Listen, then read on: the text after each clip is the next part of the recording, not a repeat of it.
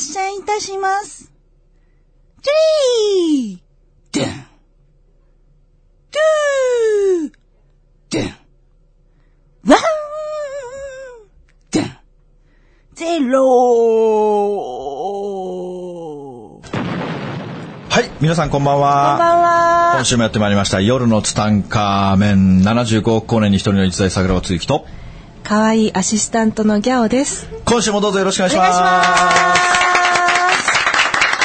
いや、ギャオさん、先週のいやー先生やばかったですね。桜庭さん、先生面白かったですね。先生面白すぎますね。先生もあまりの面白さにですね、はいもうレギュラー出演してくれと。ありがとうございます無理やり口説きまして、はい今週も九州からが聞けます来日してくれました。ありがとうございます、先生。どうもです。一週連続ありがとうございまはい、もうす。先生、はいもう反響がちょっとやばかったですよ、先生。そうですか。やっぱお子さんの下りの反響が、あやっぱりちびっこからの。もう半端なしように来てましたよ、もう。半端ないですね。びっくりするぐらいの、もう、はいあの方は誰だと。そうですよね。どこに行ったらセミナーに受けられるんだとか、は全部秘密です。全部秘密なんですじゃあ今日の話題行きましょうはい、じゃあ今日の話題行きたいと思うんですけども、はいまあ先週ね、はいあの、お子さんの話を聞いてすごく面白かったというか、はいはい。もうそういう教育方針があるんだっていうのがあったんですけども、はい。まあ先週終わったところがね、先生のその、幼少期、はい。12歳の時に反発して、はい。悪の道へとはい。先生を駆り立ててはい。行ってしまったと。はい。でそこから先生は一体いくつの時に、はい。その宇宙の法則っていうものに目覚めていったんですか？まあそうですね。まあ僕は親からそういうことをずっと聞かされてはい。きてはいたんですけども、はい。まあ心がついていかないと。はいですから、まあ聞いてもどうせ出ていきますし、はい身についていないですから、はいまあそれはもう自分の中で得得したことには何にもならないですよね。そうですねはい。で、まあ、僕も二十歳を迎えて、はいどうしようかなっていうか、はいまあ実はもう死のうかなっていうところまで行き着いてたんですよ。それは何歳ですか？二十歳です。あ二十歳の時にですか、はい。だからもうね大学生ですか？そうです。大学1年生ですね。東京にいたんですけども。あその時はもう東京にいらしてたんですねはい。はいまあでももうなんかその自分の中でのこう、夢とか希望とか、はいまあ、もっと言うと自分の未来に対するビジョンみたいなのが全く見えなくて。はいで、まあもうやりきったなと。はい。自分の中では。はい。だからまあもう死のうかなっていうぐらいの気持ちだったんですね。あー。でそこを先生をとどまらせたものっていうのははい、それがですね、まあその、本当に不思議な話ではあるんですけども、はい。まあ僕が大学1年生の時に、はい。まあキャンパスである男性に出会うわけですよ。はい。まあもちろん知らない人なんですよ。はい。で、まあその男性が、はい。まあいきなり僕の前で喋りかけてきて、それで、はい。まあそこから急にですけど、はいまあ仲が良くなるというか、まあおおこがましいんですけど、まあその先輩ね。はい、まあその方がもう僕僕の師匠になっていくんです。でもそれはでもせ大学にいらっしゃるってことは先生の、はい。もしかしたらためかもしれないし、はい。1個上2個上、はい。3個上ぐらいな方ですよね。そうですね。まあ、パッと見は、はい。あまあ、2個か3個か4個か上ぐらいの人だな、とは思ったんですけども、はい。まあ、ものすごいその方も僕のことを見抜く人で、はい。何かこう、逆に質問、名前はとか、年齢はとか、はい質問することがもうおこがましいぐらいの存在だったんですよ。あもう先生が質問をできないできない、はい。なわけですね、でむしろもう、この方が言うことは全部やらんといかんぐらいの、あーはい。それは何なんですか？佇まいなんですか？その雰囲気なんですか？もうね、ビリビリくるんです。あビリビリくるん体にですか？うん。あそんなにすごい、はい。だから、まあみんなその一生に一度はそういう人と出会うとかよく言われますけども、はい。まあ僕はもう未だにそういう人は師匠以外いないんですね。ああじゃあ先生のこのはい。長い歴史の中で、はい。先生の師匠というのはもうその方だけなんですか？だけですね、もちろん。ああ、じゃあその方が、はい。先生にこういろいろ教えてくれる中で、はい。先生はある時気がつくわけですか？そうですね。あの、まあ、というかもうその師匠は僕のことを全部知ってましたね。あなたは使命を持って生まれてきたんでしょみたいなことを言われるわけですよ。はい。で、おそらくあなたのご両親はあなたにいろんなことを教えてきたはずですけど、はいあなたの中には何も残っておりませんのねと言われたんですよ。すごいですね。もう見抜かれてるんですね。はい。先生はそれはもちろん何もおっしゃっていないのにもかかわらず向こうがそういう一方的にです。ね。はい。あなたがその子供の頃に何かその残した、そのなんかノートみたいなのって持ってるのって言われたんですよ。はい。で、持ってなかったんですよ。あ当時その英才教育をし10歳の時は受けてる時に先生はノートにメモってたんですか？でメモってたというか母親がメモれと言うからメモってたんですよね。あでもそのノートはもうどっかに紛失しまってる。紛失してないよって言ったんですあないんですね。はい。そしたら、はい。そんなことはないと。あ。へえ、はい。あると。はい。実家に帰るとまああるよと言われたんです。はいなので僕はその九州に帰ったわけですよ。あ九州に帰ったんですね。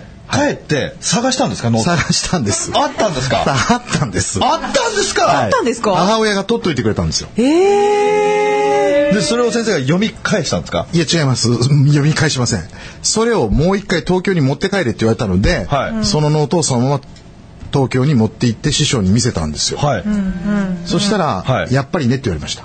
その内容を見てであなたはこの内容が全く分かってないから、はい。もう一回ゼロから教えるから、はい。全部吸収しなさいと。やりなさいと。あじゃあ先生がそのノートを見てもう一回復習したのではなく、はい。その師匠から教えてもらったんですね。はい。だって僕それ多分見ても全然意味が分からなかったと思いますし。ああじゃあその師匠がはい。教えてくれたことっていうのは、まあ多分まあ膨大な量だと思いますけども、はい。どんなことを？いやあのー僕はそのなんていうんですかねやっぱり両親からずっと厳しい修行を受けてきてはい。いたわけですよね、はい。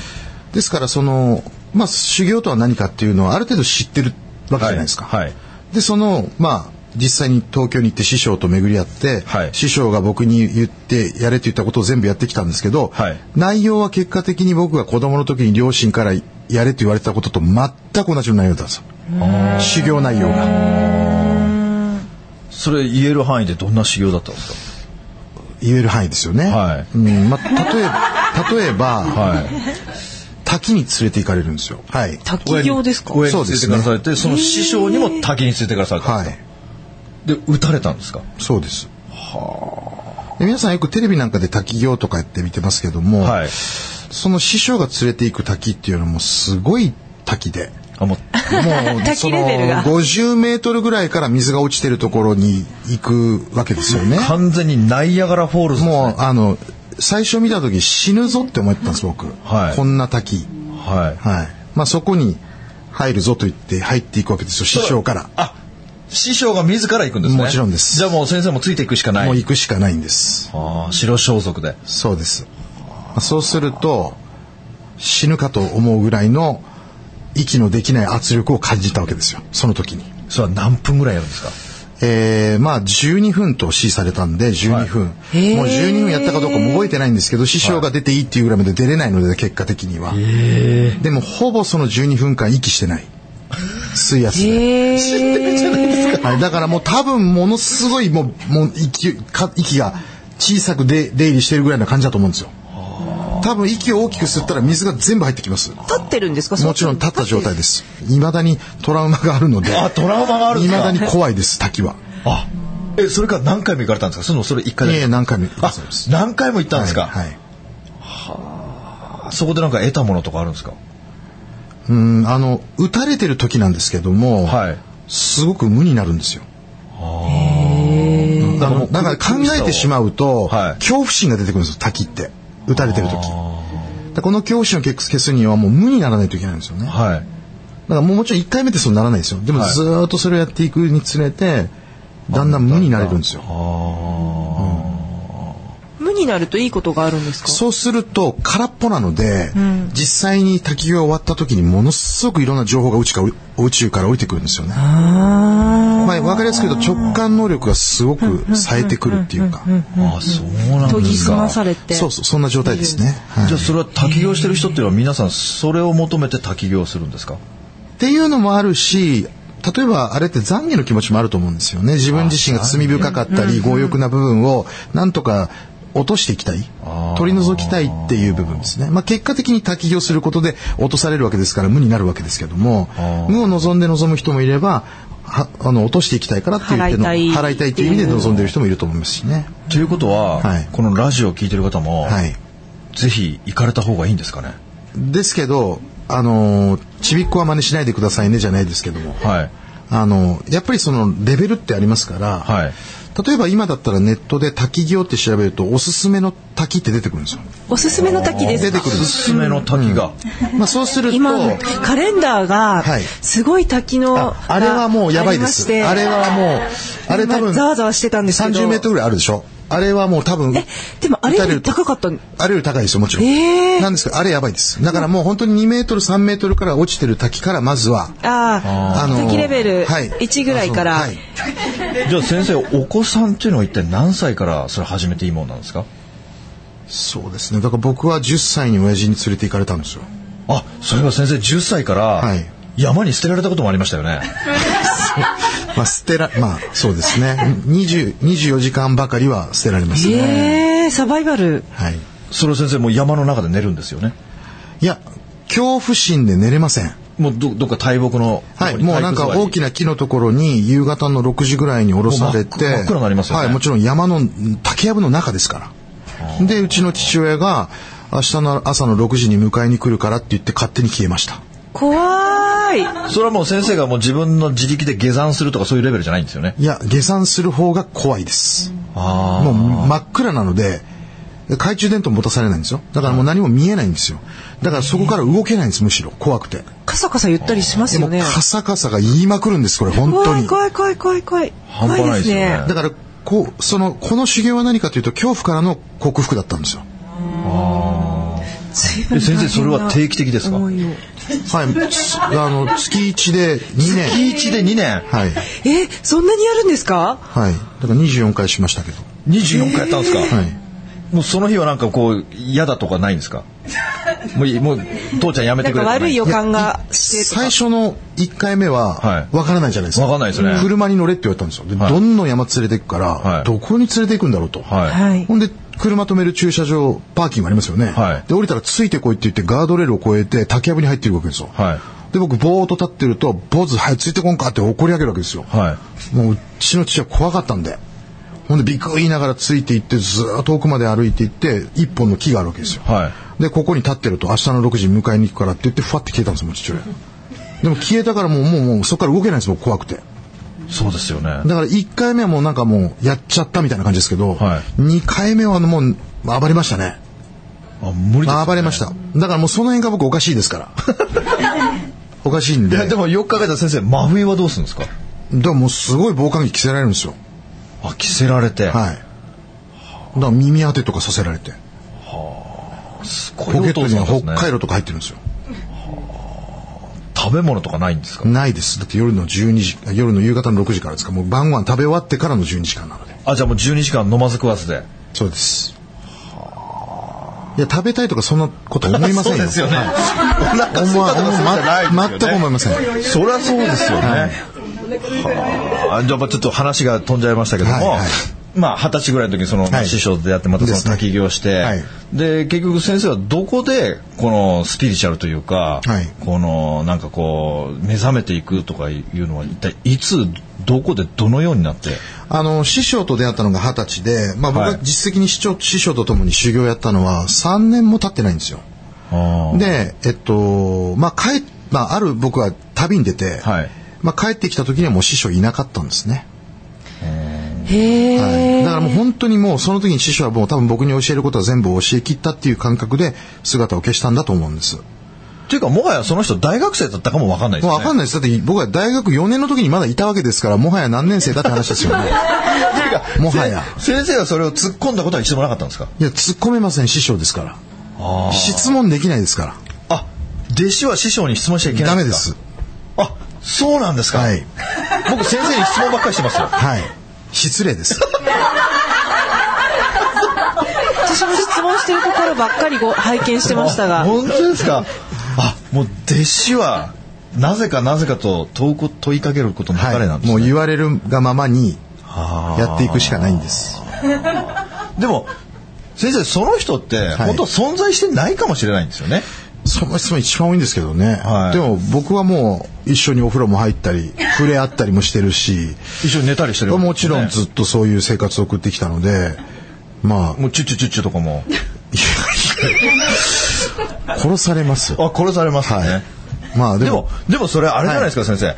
あの、先生にしか見えなくて他の人には見えないとか、シックスセンスみたいに。いや、それもないです。他の人と交えてのあ、ことも他の人も交えてたんですか？はい。はい。それは絶対ない。その方が聞いた時先生聞かなかったんですか？あの方はどこにいるんですか？とか。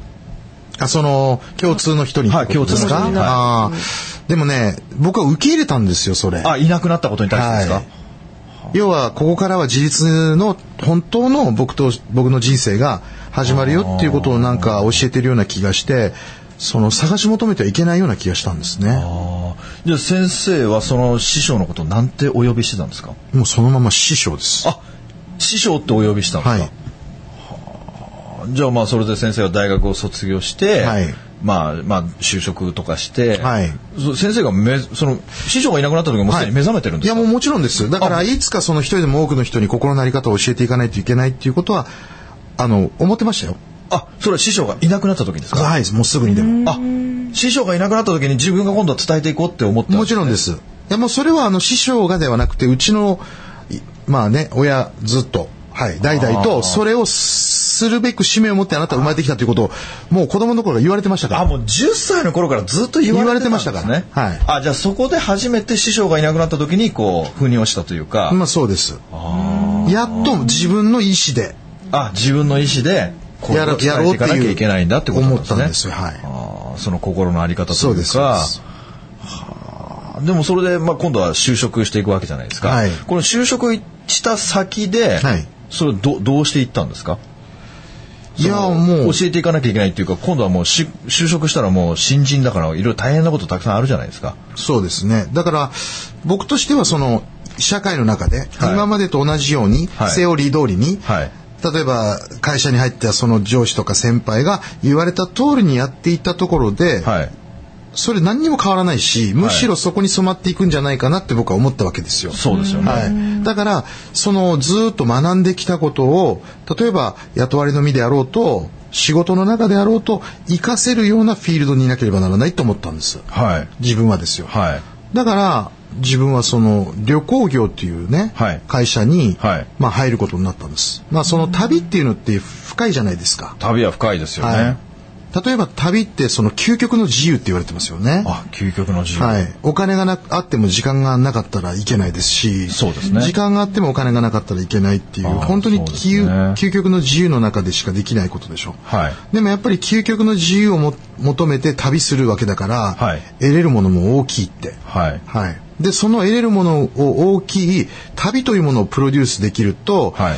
本当の意味で最初のあの先週の話に戻りますけど人を喜ばせるっていう。笑わせるっていうね。そうですよね。旅行業っていうのは本当にいかに来ていただいたお客さんを楽しませるかっていうところにベクトルを向けていかなきゃいけないだから旅行業っていうのはもうその旅行をプロデュースしたに過ぎないので、はい。旅行にお金をかけてるんじゃないんですよ。そはい。のトータルプロデュースにお金をかけてるので、はい。何も満足しなかったら0点なんですよ。クレームが起きればマイナス点。何もなくなくて0点なんですよ。プラスアルファが求めるんですよ。要はそのプラスアルファがあった時にあのーあなたのプロデュースのもとで旅行に行って本当に良かったわって評価されてなんぼなんですよ。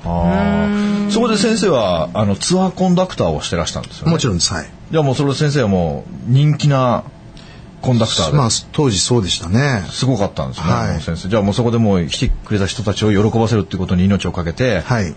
笑わしてたわけですね。はい。まあ笑いあり、はい。まあちょっとしたこういう心なり方の話をしていきながら、もう感動ツアーそうですそうです。ツアーの方にも心のあり方を話してたんです。すごい行ってみたい。だからそんな旅行はなかったと。ははい。もうだから結構最後のバスでもう別れを惜しんで、はい。添乗員さん指名できないんですかっていうぐらいの。あーもう先生の指名が入るわけですね。はい、はい。っていう状態でしたね。当時は。でもう惜しまれながらそうですね。何年ぐらいやったんですか？10、まあ、辞めると決断をする時が来るわけなんですけども、それはもう8年ぐらい経った時に、もう自分の中では次の展開に行かなければならないってもう思い始めてたんですよ。あ10年経った時にですか？8年。あだからもう8年10年を迎えちゃいけないと思ったんですよ。あもう10年やっちゃいけないとはい。だから8年目ぐらいからふつふつと湧いていってでも、30歳ぐらいですよねそうですね。あとはそのタイミングを見計らってたんです。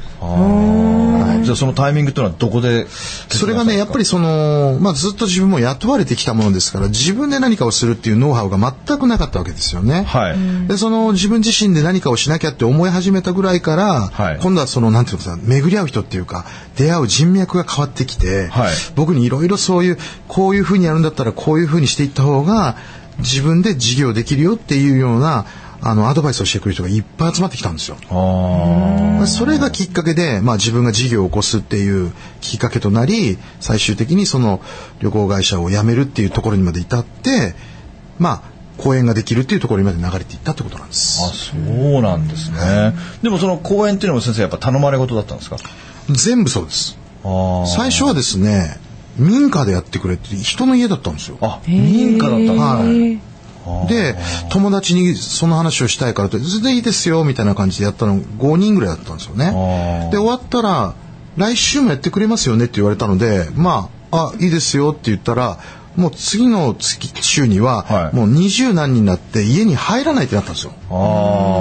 で、どこかセミナーという形にしたいので会場借りていいですかってなってから、はいもうあとは全部口コミでずっと会場ですね。口コミですか。全部その紹介したいみたいな形になっていって。もうそれがいつの間にかこう日本全国になってたわけですね。そうです。ね。すごいですね私はちょっと師匠に質問しちゃいけないって話もあったんですけどあいやいいんですいいんです。ぜひぜひ。その何かやるべきこととかやりたいことがあるけれども、はい。会社だったり、はい。親だったり周りの人だったりっていうのの目を気にして、はい。やっぱりそのちょっとやりたいなって思ったことをやめたりとか、うん。もしくはそのやりたいことに気づかないはい。で過ごしてしまったりすることってあると思うんですけど、はい。はい。そういう時はまあ自分のやるべきことをやるべきなんですけど、はい。どういうふうにしたらいいんですかね？例えば、まあ、あの人に何か言われたらどうしようとかはい。罪悪感があって会社休めないとか、はい。早退できないとか、まあはい。全部私のことなんですけど、はい。あのなんか違うなと思いつつも、はい。それをしてしまう、はい。でお母さんが喜びそうだからそれをしてしまう、はい。会社が喜ぶから残業しちゃうみたいのを、こう断ち切りたいとなるほど。非常に思ってるんですよ。はい。そんな私にアドバイスをあちょっと力入ってた。はい。いやいや、あの、その質問も多いです、実際。多いですか？はい。で、やっぱりその、この現代社会の中においてですね、はいその人との関わりっていうのは一つじゃないし、たくさんのコミュニティとか、もしくは職場にしてもそうですし、はいどんどんどんどん増えていってくるんですよね。はいまあ、そうすると、まあ、世に言うしがらみっていうものがやってきて、がんじがらめになっていくっはい。ていうことなんですよ。ってことは、今、ギャオさんはですね、はい。ものすごくスケジュールがパツンパツンなはずなんです。はい。で、もはや自分自身の立ち位置を見失ってるんですよ。そうなんですよね。はい結局、まあ何がしたいかもわからないし、うんまあ必要だと言われているのはまんざらでもないので頑張るんですけど、ちょっともう疲れ、疲れたというか、はい。だから、それあの、ポジショニングっていう話なんですけども、自分が今どこに立っているのかっていうことを見失うと、必ず人間っていうのはそういうちょっと燃え尽きたような状態にはいなってしまうんですね。だからそうなった時って絶対に休息っていうものが求められてるんですよ。特に心の。うん。はい。だから全部を全て機能停止することは不可能だと思うんですけれども、はいまあ自分の中でねちょっとこれとこれはお休みしようとか、ここに関してちょっと力入れすぎたからちょっと抜こうとか、でその時間の中で自分自身が本当に心を休めてリラックスできるような時間と空間これ磁場っていうんですけど、はいその磁場を絶対持った方がいいんです。そうすると、その、ものすごく根が詰まっている状態から、一旦環境が離れることでよって心が柔らかくなるんですね。で、すごく達観視できて、はい。新たなことに気づいたり、次のステージが見えたりするんですよ。それって勇気なんです。はい。今まで作り上げてきたものを捨てるってことになるんで。だけどその勇気は絶対次のステージに進むためのはい必要な勇気だと思ってね、行動に移してほしいなと思います。ありがとうございます。すごいですね。すごい公開人生相談そうですね。まあ、すごい方来るたびに、ねえ。ね、あの立場も分け合えずにいつも質問しちゃうんですいえいえが。まあ先生の答えはねあのいつ何時素晴らしい答えしか返ってこなくもういつも感動しきりなんですけどね。もうだんだんだんだん時間も迫ってきたんですけどもあね。まあまだあとちょっとだけあるんであはいはい。なんかこう先生聞いてる方たちにですね、はい。なんかこう実践の具体的な、はい。あのもう即開運につながるようなこれをはい心がけるといいですよみたいななんかそういうのがあったらぜひお願いしたいんですけどそうですね。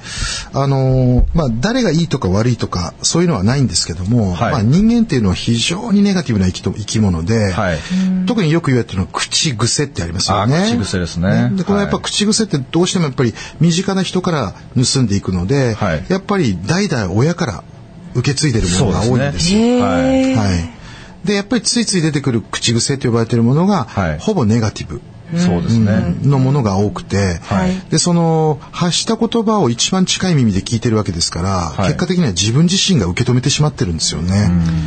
まあ、そこが一番その人生をもったいない方向に導いてるって僕は思うんですよ。はい、はいだから、まあももちろんスピーチャルっていろいろ幅は広いとは思うんですけども、はい。まあまあ誰もが言ってるように、やっぱりポジティブなね、前向きな、あの自分自身を本当に行動へと変えていけれるような言葉を放っていくってすごく大事じゃないかなって思うんです。まああの、例えばありがとうっていう言葉、はいまあ非常にこの日本人の日本語っていうかすごく深いですよね。ありがとうってあるのが難しいと書くわけですよ。はいまあ、要は自分自身が存在していること自体が難しい立場にあるって。要は生きてるだけでたくさんの人にご迷惑をかけてしまっているっていう領域なんですよね。はいでこの日本人のそのものすごく謙虚な生き方がそのまま言霊になってるとは思うんですけどもこの「ありがとう」って言っていくっていうことがねすごく僕は大事じゃないかなって思うんですけども、まあ、人間って悲しいかなそんなに思ってない人だったりとかすごく距離感があったり気を使ってる人にはわりかし言うのにはいはいはいはい。一番大切な人に言えていないっていうかねその一番身近な人に言えていないっていうのがはい。あると思うんですよ。だから、まあ、このラジオを家族で聞いてる方もいらっしゃると思うんですけどもね、はい。ぜひこのありがとうという言葉、はい。これは本当に家族の中でね、交わし合わせていくっていうのが大切じゃないかなって思うんですね。で、まあ、その、うまくいかないことって人生っていっぱいあると思うんですけども、否定をするんではなくてね、すべてにおいて大丈夫だよっていうことを言ってあげていくっていうことが大事だと思うんです。まあよく世に言う雨と鞭って言葉ありますけども、鞭は自分に打ち続けていけばいいし、すべての人に褒め続けていけばいいんじゃないかなって僕は思うんですね。だから、素晴らしいよとか、大丈夫だよとか、あなたはついてるよって、すべてうまくいってるからっていうことを、あの、自分以外の人に話し続けていく。もちろん自分にもそれは大事なんですけど、でも時には自分を厳しく律していきながらね、あの、他人には雨だけを、自分には雨と鞭っていう生き方がいいんじゃないかなって思いますね。素晴らしいですね先生。本当にありがとうございます。やっぱありがとうを増やしていこうってことですね、はい。やっぱり一番近い人にはい。言わ、なかなか言わないもんですよね、うんそうですね。はい、わかりました先生、本当にね、えー、2週にわたって、まだまだまだまだ聞いていただきたいですね。あのー、また、あのー、来週呼びますので。連続です。まあ連続。はいまあ来週、。まあまあ、あれですけどもね。やったあの安心して終われますね。はい。というわけで、今週もありがとうございました、はい皆さん。ありがとうございますさようなら。この番組の提供は、自由が丘パワーストーン天然石、アメリの提供でお送りしました。スマイル FM はたくさんの夢を乗せて走り続けています人と人をつなぎ地域と地域を結びながら全ての人に心をお伝えしたいそして何よりもあなたの笑顔が大好きなラジオでありたい。76.7MHz スマイル FM